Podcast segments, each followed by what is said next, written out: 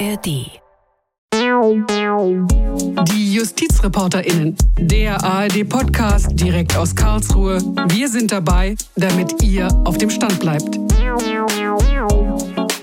Heute mit Claudia Kornmeier und Bernd Wolf. Hallo Community, schön, dass ihr wieder dabei seid beim JustizreporterInnen ARD-Podcast aus Karlsruhe. Wir haben heute einen Special Guest und wir freuen uns sehr über Dietlind Weinland. Früher hätte man gesagt, also ganz früher, bekannt aus Funk und Fernsehen. Sagt man heute nicht mehr, aber tatsächlich sieht und hört man sie oft in Fernsehbeiträgen aus Karlsruhe, etwa in der Tagesschau oder auch im Radio der ARD-Programme. Sie ist Pressesprecherin des Bundesgerichtshofs. Herzlich willkommen, Dietlind Weinland. Ja, danke schön. Herzlich willkommen auch von meiner Seite.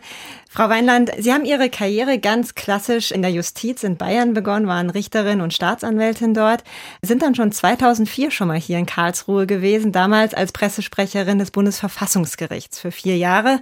Dann ging es wieder zurück nach Bayern als Richterin am Oberlandesgericht und dann sind Sie seit 2011 jetzt Richterin am Bundesgerichtshof, nämlich nicht nur Pressesprecherin, sondern ja auch Richterin dort. Sie haben schon eine ganze Weile hier in Karlsruhe verbracht, auch als Pressesprecherin und ich habe mal so ein bisschen im Archiv geschaut nach Ihrem ersten O-Ton als Pressesprecherin. Können Sie sich da noch erinnern an den ersten O-Ton, den Sie für das Bundesverfassungsgericht gegeben haben? Ja, absolut. Ja? Ich, hab, ich weiß es noch ganz genau.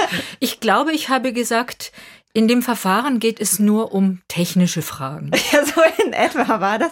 Das ist jetzt 15 Jahre her, ziemlich genau. Da stand ja eine Neuwahl an, nachdem Gerhard Schröder die Vertrauensfrage gestellt hatte. Und da hatten sich einige dagegen gewehrt. Und das war ja so ein bisschen Sommer, Sommerpause, niemand da. Und haben Sie Lust, wollen wir mal reinhören, reinschauen, was Sie Ja, da sehr ja? gerne, ja. Okay, Moment, ich zeige Ihnen das dann nämlich gerne auch hier.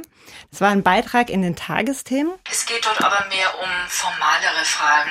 Diese beiden Parteien, die wenden sich gegen die Anzahl der Unterschriften, die sie brauchen, um überhaupt für die Bundestagswahl zugelassen zu werden. Sie sind der Meinung, dass sie in der Kürze der Zeit so viele Unterschriften nicht zusammenbringen. Und? Ja, da werde ich ganz nostalgisch. Aber ich muss sagen, das war mein allererstes Interview in meinem Leben. Nicht nur vor der Kamera, sondern generell das erste Interview. Und das ist mir wirklich im Gedächtnis hängen geblieben. Und ich weiß auch noch, wie damals war es Herr Möller vor mir stand und ich habe gesagt, ich weiß überhaupt nicht, was ich sagen soll. Und er hat dann zu mir gesagt, ach, sagen Sie doch einfach nur, es geht hier nur so um formale Fragen. und das habe ich dann getan. Und ich fand es auch ganz interessant interessant, weil als ich am nächsten Tag dann beim Präsidenten im Zimmer saß, ich musste jeden Tag bei mhm. ihm vorbeischauen, war er auch ganz überrascht und hat gesagt, Frau Weinland, ich habe sie im Fernsehen gesehen. ah, das wusste er gar nicht. Das oder? wusste er gar so. nicht. Ja, ich bin da eigentlich relativ ja, frisch an die Sache herangegangen, habe gedacht, gut, wenn die Presse von mir ein Interview will, ich bin ja Pressesprecherin, ja. dann gebe ich das. Ja. Ich kam gar nicht auf die Idee nachzufragen und ich denke, das war vielleicht auch ganz gut so, weil von da an hatte ich absolute Freiheit am Bundesverfassungsgericht und konnte Interviews geben, wann immer und wozu auch immer ich wollte. Und das habe ich doch sehr genossen. Also das heißt, das hat sich dann auch nicht geändert, dass es später, dass Sie später mal Sachen absprechen mussten oder so, was Sie da überhaupt sagen dürfen? Nein, überhaupt mhm. nicht. Mhm. Es war wirklich so, dass ich war ja vier Jahre dort und dass ich, ich glaube, noch nie eine Stelle hatte, in der ich so absolut frei war wie dort. Die Richter, die haben mir wirklich bedingungslos vertraut und ja, ich habe halt dann natürlich auch versucht, dieses Vertrauen nicht zu enttäuschen. Ja. Und frisch an die Dinge ranzugehen, ist ja auch kein Fehler. Sie waren die erste Pressesprecherin am Bundesverfassungsgericht, lange nach der ersten und bisher einzigen Präsidentin am Verfassungsgericht, Jutta Limbach. Sie sind die erste Pressesprecherin am Bundesgerichtshof. Wollen oder wollten Sie denn auch selbst Vorsitzende Richterin werden? Am Bundesgerichtshof? Ja. Nein. Das habe ich. Klare Antwort, warum? Nein, das habe ich, das habe ich von Anfang an nie angestrebt und strebe es auch jetzt nicht an. Ich finde, als Vorsitzende am Bundesgerichtshof, das ist eine unglaublich anstrengende Aufgabe, weil man, die Senate sind bei uns groß. Es sind sieben äh, Beisitzer und alles, was die Beisitzer da so produzieren, das muss im Grunde durch den Flaschenhals auch des Vorsitzenden. Man muss das mittragen, man muss schauen, dass die Rechtsprechung auch konstant ist, man muss alles im Auge behalten. Und das ist eine wirklich harte Aufgabe und ich bewundere auch die Vorsitzenden, die das so souverän machen. Aber für mich persönlich habe ich beschlossen, beschlossen, ich bleibe eigentlich bei dem, was ich so gerne mache, nämlich ich möchte gerne Pressesprecherin bleiben. Und Pressesprecherin und Vorsitzende am Bundesgerichtshof, das verträgt sich überhaupt ja, ja. nicht. Kommen wir doch noch mal auf genau diese Arbeit zurück. Wie sieht denn so Ihre tägliche Arbeit als Pressesprecherin aus? Man kann eigentlich nie äh, sagen, dass jeder Tag gleich ausfällt. Jeder Tag ist immer ein bisschen anders, je nachdem, was ansteht. Es gibt Tage, die sind ganz, ganz ruhig. Dann gucke ich in meinem Computer, schaue, ob irgendwelche Anfragen zu Verfahren kommen.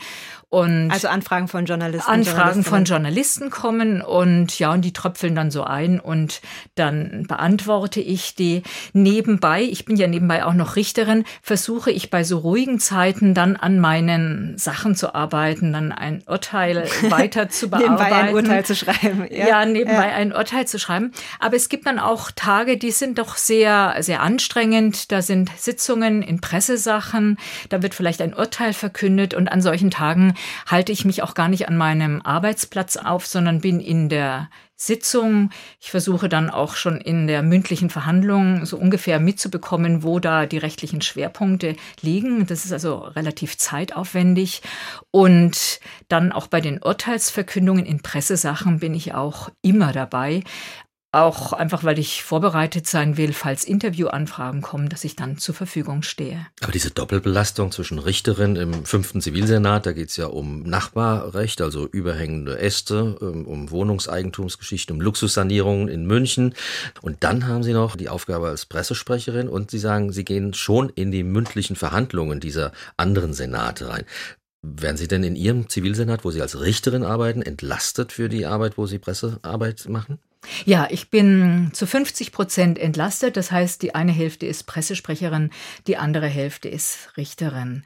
Allerdings muss ich sagen, das ist schon viel und vor allen Dingen muss man es auch gewohnt sein und schaffen, immer, ja, so unterbrochen zu werden. Also ich sitze, momentan sitze ich an so einer Heizkostenentscheidung und es ist nicht ganz einfach, ist jetzt auch nicht unbedingt so extrem spannend.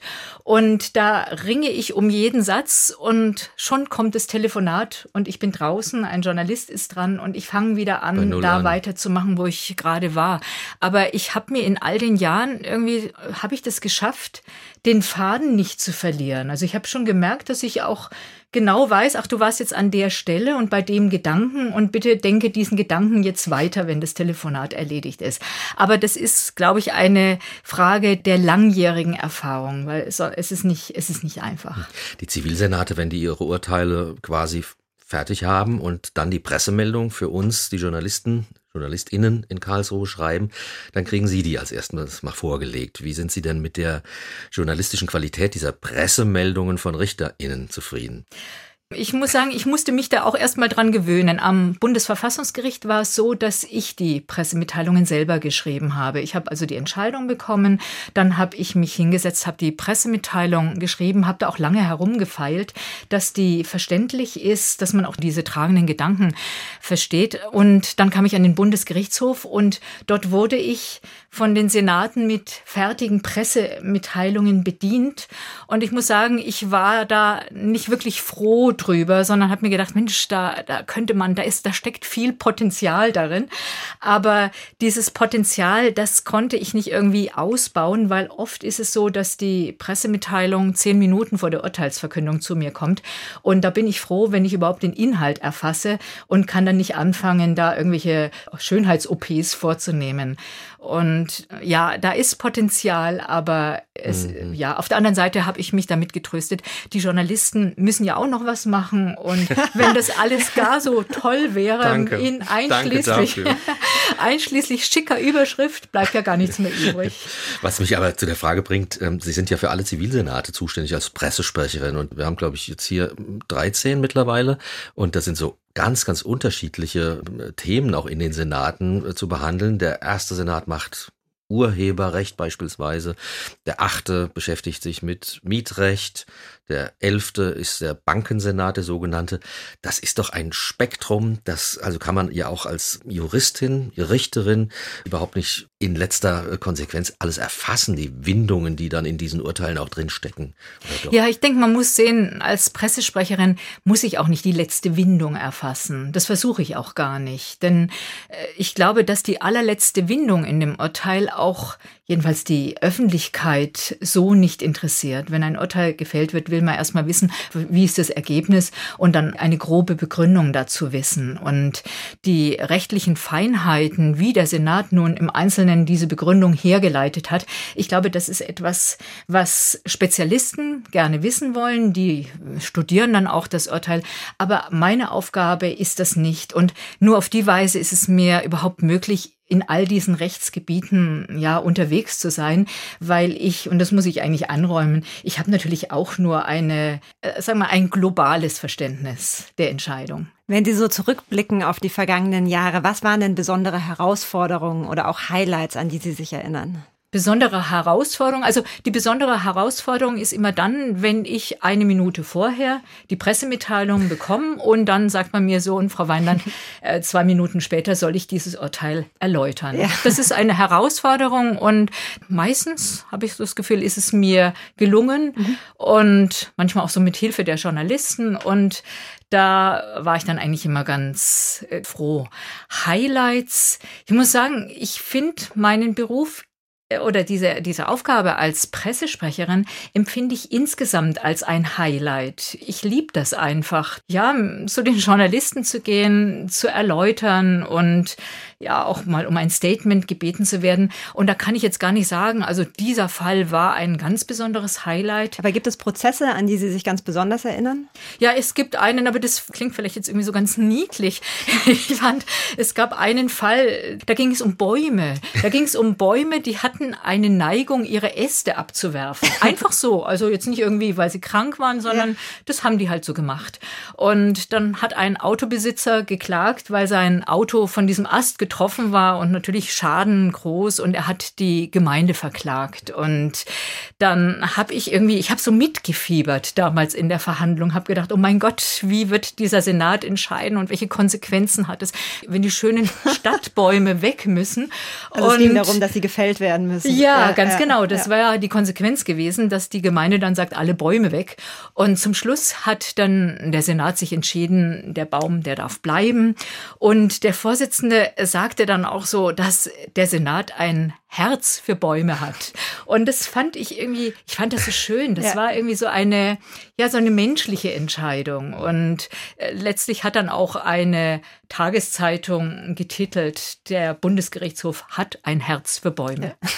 Das wollte ich auch mal fragen. Wenn Sie die Auskünfte geben an uns JournalistInnen und wir machen dann unsere Produkte draus, also zum Beispiel fürs Radio oder einen Tagesschaufilm oder die ZeitungskollegInnen schreiben ihre Artikel. Bleiben wir mal bei den elektronischen Medien. Sie hören abends Deutschlandfunk beispielsweise und hören dann, was der Kollege, die Kollegin daraus gemacht hat. Was geht Ihnen da so durch den Kopf?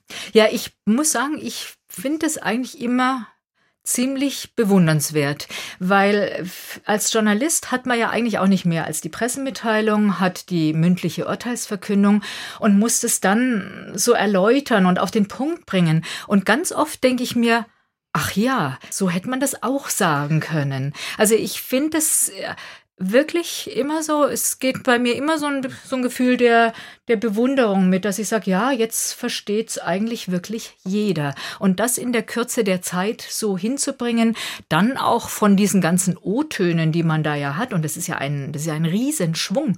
Da muss man ja dann auch das Richtige auswählen und das alles so zur rechten Zeit am rechten Ort. Toll. Gab es schon mal den Fall, dass Sie gedacht haben, also der hat es ja jetzt gar nicht kapiert? Ja, das gibt es schon. Das gibt es. Beispiel? Äh, das gibt es. Ich denke, das ist manchmal in Strafsachen so oder auch diese Dieselurteilsverkündung. Das war auch so ein bisschen im Vorfeld die Berichterstattung und da ging es eigentlich immer um die Frage, so nach Bekanntwerden des Dieselskandals, kriegt man dann noch Schadensersatz? Und da haben viele Journalisten immer gesagt, na ja, da musste es ja auch dann jeder wissen. Und da habe ich mir immer gedacht, nein, so hat's der Senat nicht gesagt, sondern er hat nur gesagt, deswegen hat VW nicht mehr sittenwidrig gehandelt. Das ist ein Unterschied, weil ich mir dann gedacht habe, so als Bürger denke ich mir, aber ich hab's doch nicht gewusst. Also der fühlt sich missverstanden, wenn man da äh, diesen Ansatzpunkt wählt und eben nicht sagt, nein, die Sittenwidrigkeit bei VW fehlt, weil die nun versucht haben, alles in ihren Kräften Stehende zu tun, um da diesen Makel zu beseitigen. Es gab ja eine große Veränderung, was die Arbeit der Medien und der Gerichte betrifft in den vergangenen Jahren. Und das war das Inkrafttreten des EMÖG. Dahinter versteckt sich das Gesetz über, ich muss hier auch ablesen, das Gesetz über die Erweiterung der Medienöffentlichkeit in Gerichtsverfahren. Und das heißt, seitdem dürfen wir die Verkündungen der Urteile filmen. Also das heißt, während der Verhandlungen müssen die Kameras nach wie vor raus. Aber wenn dann eben das Urteil verkündet wird, dann dürfen wir mitfilmen. Wie hat sich Ihre Arbeit dadurch verändert? Ich muss sagen, meine Arbeit hat sich weniger verändert, als ich anfangs befürchtet hatte. Ich habe am Anfang gedacht, naja, dann bin ich als Pressesprecherin ja im Grunde gar nicht mehr äh, gefragt, sondern mache nur noch so organisatorische Dinge. Interviews will ja keiner mehr, Warum weil, weil es wird ja schon der Vorsitzende oder die Vorsitzende, die sagt ja schon alles und damit ist so dieses Erläutern durch mich nicht mehr gefragt. Aber ich muss feststellen, es hat sich eigentlich für mich quasi nichts geändert, weil ich werde nach wie vor gefragt, erklären Sie uns das nochmal. Und die Urteilsverkündungen, die sind ja doch was anderes als ein, ja, so eine kurze Erläuterung. Die Urteilsverkündungen sind oft ganz, ganz extrem juristisch. Und die Vorsitzenden, die schauen auch, dass sie da auch keinesfalls irgendwie juristisch äh, auch nur eine, eine missverständliche Formulierung hineinbringen. Und dadurch kann es manchmal auch so ein bisschen, ja, können die Sätze auch sehr, sehr lang werden und äh, vielleicht nicht ganz so äh, zuschauerfreundlich. Und das ist mein Vorteil. Ich kann stärker runterbrechen, weil jeder weiß, dass ich runterbreche. Und dadurch habe ich da einfach mehr Freiheiten. Trotzdem ist es so, für zum Beispiel unsere Berichterstattung in der Tagesschau verwenden wir dann doch jetzt in der Regel O-Töne von den Vorsitzenden, der Vorsitzenden. Sie haben recht, manchmal ist es super schwierig, dann einen geeigneten Satz daraus zu finden, weil deren äh, primäres Interesse natürlich nicht ist, jetzt einen fernsehtauglichen Satz dazu sagen. Es ist auch richtig so. Trotzdem machen wir es. Vermissen Sie das so ein bisschen, da auch vor der Kamera diese Interviews zu geben? Ja, also ich weiß, dass der SWR eben seltener ankommt, aber ich habe ja noch äh, eben das ZDF, ja, die ja. Privatsender und dadurch hat sich das äh, für mich jetzt nicht Ja. äh, komplett erledigt. Aber ich muss schon sagen, doch, ich vermisse Mhm. Viele ihrer Kolleginnen und Kollegen, die waren ja, als es vor, ich weiß gar nicht, drei, vier, fünf Jahren um das E-Möck, um dieses Filmen im Gerichtssaal, der Urteile abfilmen ging, alles andere als begeistert. Es gab, glaube ich, einen offenen Widerstand. Man hat mit äh, den USA argumentiert, man wolle kein Gerichtsfernsehen wie O.J. Simpson haben und so weiter. Es ging aber auch bis hin zu so Befürchtungen, wenn ich als Richter, Richterin einen falschen Satz sage, mich verhasple, dann lande ich freitagsabends in der Heute-Show. Hat sich diese Angst gelegt? Die Angst hat sich gelegt. Vielleicht vorab, ein Richter ist tatsächlich in der Heute-Show gelandet. Ja, tatsächlich. Ich weiß Das, gar nicht. Ja, der Vorsitzende des Dieselsenats oder der die Dieselurteile gefällt hat. Ähm, der Senat hat ja gesagt, VW hat hier eine vorsätzliche sittenwidrige Schädigung begangen. Und in der Heute-Show sagte dann der Moderator, also jetzt ist es amtlich, bei VW arbeiten Sittenstrolche. Das war, ich fand das ja sehr schön, aber das ist nur eine kleine Anekdote. Also ich muss sagen, aus meiner Sicht ähm, machen die Vorsitzenden den Eindruck, dass sie mittlerweile sehr gerne vom EMÖG Gebrauch machen, also es ganz gut finden, wenn Kameras auch die Urteilsverkündung aufnehmen. Also diese anfängliche Scheu oder auch Befürchtungen, dass da, ja, dass da irgendwelche Verhaspler ausgeweidet werden, daran hat ja auch kein Interesse. Das haben die Vorsitzenden sehr, sehr schnell äh, gemerkt, dass das nicht so ist. Und es gibt einige Vorsitzende, ich, da habe ich so das Gefühl, die lieben es, wenn Kameras Ja. da sind und finde es eigentlich sehr, sehr schön. Wie Ich, zeigt ich hab, sich das? darf, darf, darf ich das noch? Ja. Ich habe auch den Eindruck, dass seitdem gefilmt wird, manche Richterinnen äh, gepflegter im Gerichtssaal äh, auftauchen. Bei einer dachte ich, die geht jetzt seitdem immer zum Friseur. Sind die auch vielleicht ein bisschen eitler geworden, die Richterinnen?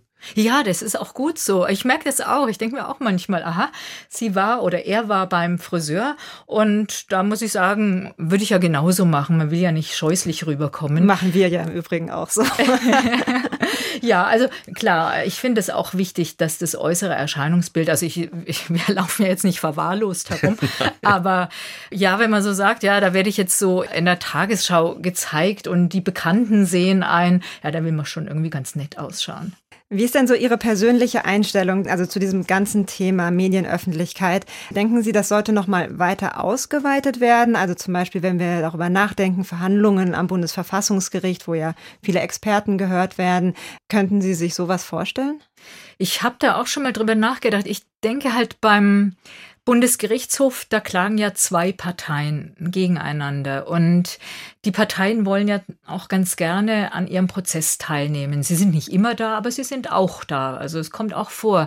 Und das ist schon mal so eine Situation, wo ich mir denke, als Partei will ich das wirklich? Will ich da jetzt äh, ja im Fernsehen erscheinen? Also das gut, das könnte man könnte man in den Griff kriegen, aber ich frage mich, ob dann auch die Anwälte, also im Zivilrecht plädieren ja dann die Anwälte, ob das alles noch so, so unbefangen stattfinden würde oder ob es dann nicht irgendwie so eine Art Leistungsshow würde. Ich habe so momentan das Gefühl, wenn die Anwälte plädieren, sie ringen um das Recht, sie ringen auch darum, gut zu argumentieren und versuchen auch so die Fortentwicklung des Rechts im Auge zu behalten. Und da geht es eigentlich überhaupt nicht um Eitelkeit, sondern es geht wirklich darum, wir wollen unseren Beitrag leisten.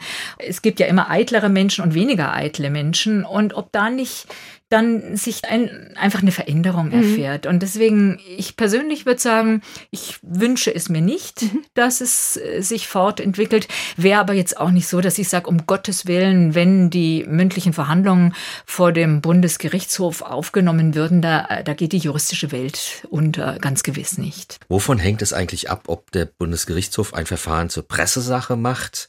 oder ob er das so ein bisschen unter dem Radar laufen lässt. Ich erkläre es mal Ganz kurz, wir kriegen Benachrichtigungen vom Bundesgerichtshof, da steht zum Beispiel drin, dann und dann dienen die mündliche Verhandlung oder nach der Verhandlung dann und dann Urteilsverkündung. Dann können wir hingehen, ziehen diese berühmten O-Töne. Manchmal kriegen wir das auch nicht oder in der Mehrzahl kriegen wir keine Benachrichtigungen. Dann müssen wir selbst morgens früh ins Internet gucken, bundesgerichtshof.de und da sind dann ein Haufen Entscheidungen früh morgens eingestellt worden. Und da kam es auch schon mal vor, dass da was sehr Interessantes drunter war, was der Bundesgerichtshof aber nicht für veröffentlichungswürdig oder nicht proaktiv aktiv der Presse vorher mitgeteilt hat. Wer entscheidet es und nach welchen Kriterien, ob das wirklich für die Presse bestimmt ist oder so ein bisschen unterm Radar laufen soll. Die Entscheidung, ob eine Sache als Pressesache geführt wird, äh, die wird vom Senat getroffen. Das geht also nicht über die Pressestelle. Wir haben ja eine Vielzahl von Verfahren. Ich weiß überhaupt nicht, was bei uns alles da so an Verfahren in den Senaten anhängig ist. Und daher muss es der Senat selber treffen, die Entscheidung.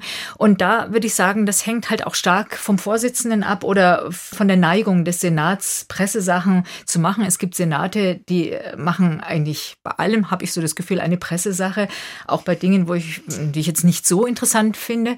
Aber es gibt auch Senate, die erkennen oft so diese Relevanz für die Öffentlichkeit nicht so sehr, vielleicht auch, weil man, manchmal ist man ja betriebsblind und sieht nur so seine juristische Seite und denkt gar nicht an die Öffentlichkeit, ohne dass das jetzt irgendwie böser Wille ist, sondern das wird schlicht und ergreifend vergessen. Und ich muss sagen, das ist mir selber auch schon passiert in einer Abschiebungshaftsache.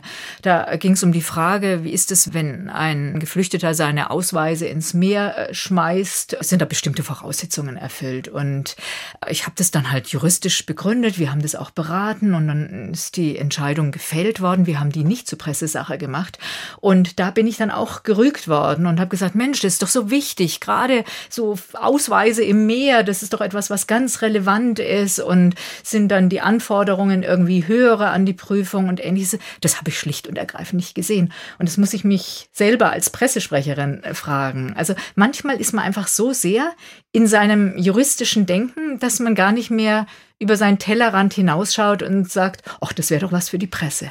Wir JournalistInnen haben einmal beobachtet, dass ein Strafsenat was nicht rausgegeben hat, aus Angst sozusagen den öffentlichen Voyeurismus noch zu befördern. Wie sehen Sie denn sowas? Ich denke, man muss auch immer schauen, dass man bei den Senaten eine gewisse Überzeugungsarbeit leistet.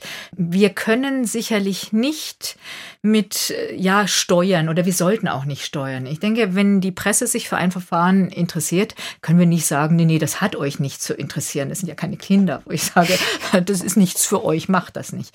Ja, ich versuche halt dann auch ein bisschen als Pressesprecherin selber äh, gegenzusteuern, dass ich halt schon die Presse mit Informationen versorge. Aber natürlich primär muss die Arbeit beim Senat ansetzen und da muss ich Überzeugungsarbeit leisten und sagen, das ist wichtig, dass sowas veröffentlicht wird und man muss ja nicht das letzte Detail da ausbreiten, das jetzt äh, vielleicht wirklich nicht von Bedeutung ist. Aber Information ist wichtig. Zum Schluss habe ich noch eine Frage. Wie kam das eigentlich dazu, dass Sie Pressesprecherin geworden sind? Warum wollten Sie das machen? Das war eigentlich ganz merkwürdig, wie ich Pressesprecherin geworden bin. Eines Tages, da war ich noch in, in, Nürnberg, ich saß ganz froh in meinem Zimmer und da kam der Vizepräsident zu mir rein und sagte zu mir, Frau Weinland, also ich habe jetzt für Sie eine Möglichkeit, Pressesprecherin zu werden. Raten Sie mal wo. Oh, ich gedacht, also wie meint er das?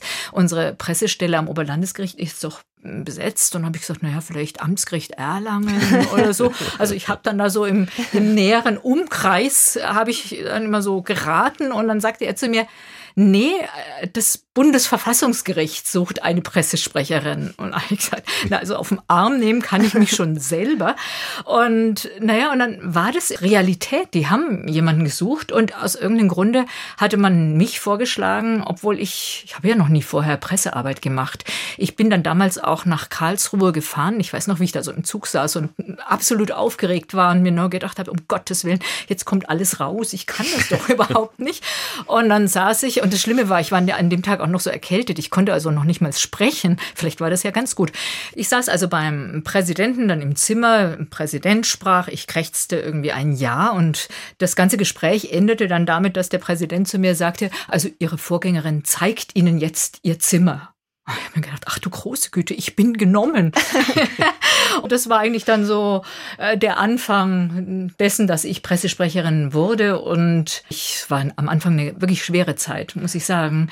Und ja, aber im Laufe der vielen Jahre, die ich das jetzt schon mache, habe ich gemerkt, Mensch, genau das ist mein Ding. Das mhm. mache ich unglaublich gerne. Also totaler Zufall. Totaler sagen, Zufall. Also damals, ich bin dann zu unserem Präsidenten am Oberlandesgericht gegangen, weil ich mir auch gedacht habe, Mensch, Gott, ich kann das doch nicht, ich weiß es nicht.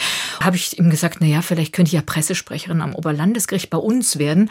Und dann sagte er zu mir, Frau Weinland, wenn man Ihnen anbietet, in der Bundesliga zu spielen, dann können Sie doch nicht in die Regionalliga gehen. und, und, war das dann über die Jahre alles Learning by Doing? Oder ja. sind Sie noch mal irgendwie, haben Sie sich irgendwie fortbilden können? Oder? Es gibt schon, es gab schon immer mal so, so, so kleinere Fortbildungen, aber im Grunde muss ich sagen, echte Fortbildung war das nicht. Äh, man wird da ins, im Grunde bin ich ins kalte Wasser geschmissen worden und habe da versucht zu schwimmen. Das Wasser war am Anfang wirklich extrem kalt. Das muss ich sagen. Also einfach war das nicht. Und ich hatte so das Gefühl, nach einem Jahr, nach einem Jahr hatte ich mich freigeschwommen. Mhm. Und dann, ab dann, ja, da fühlte ich mich dann auch einfach viel sicherer. Und ich glaube, es ist auch wichtig, dass man so eine gewisse Souveränität hat und dann nicht so ja. ängstlich rüberkommt. Ja. Sehr schön. Blicken wir zum Schluss, das machen wir immer in unserem Podcast, auf die nächste Woche. In unserer Vorschau auf nächste Woche steht Nix. Keine Sitzungen, kein Verfahren am Bundesgerichtshof. Dabei gibt's doch eigentlich Gerichtsferien gar nicht mehr, oder, Dietlin Weiland? Ja, aber man muss sehen, auch wir sind manchmal ermattet. Und der, ja, an sich ist der August so die typische Zeit, in der viele Senate sagen so, und jetzt machen wir einfach mal eine beratungsfreie Zeit, sitzungsfreie Zeit. Es sind schon noch einige Verfahren, aber jetzt nichts besonders Großes. Und im Grunde muss man sehen, das Haus ist im August tatsächlich relativ leer und auch ich werde mich dort nicht aufhalten. Gut, dann vielen Dank, dass Sie bei uns waren. Wir wünschen Ihnen dann einen schönen Urlaub, oder? Wahrscheinlich haben Sie jetzt frei dann auch. Ja, vier ja. Wochen, vier Wochen hm. bin ich jedenfalls außerhalb von Karlsruhe. Okay. Das haben Sie sich verdient. So, das war's, liebe Community. Das war Justizreporter innen mit Dietlind Weinland, Pressesprecherin am Bundesgerichtshof. Ganz herzlichen Dank, Frau Weinland, und Dank auch für euer Interesse. Wir sind Claudia Kornmeier und Bernd Wolf. Und wir wollen noch sagen, wenn ihr uns schreiben wollt, an justizreporterinnen.swr.de. Kein Gendersternchen bei Justizreporterinnen, geht nicht. Justizreporterinnen.swr.de. Also, ciao, bis zum nächsten Podcast aus Karlsruhe.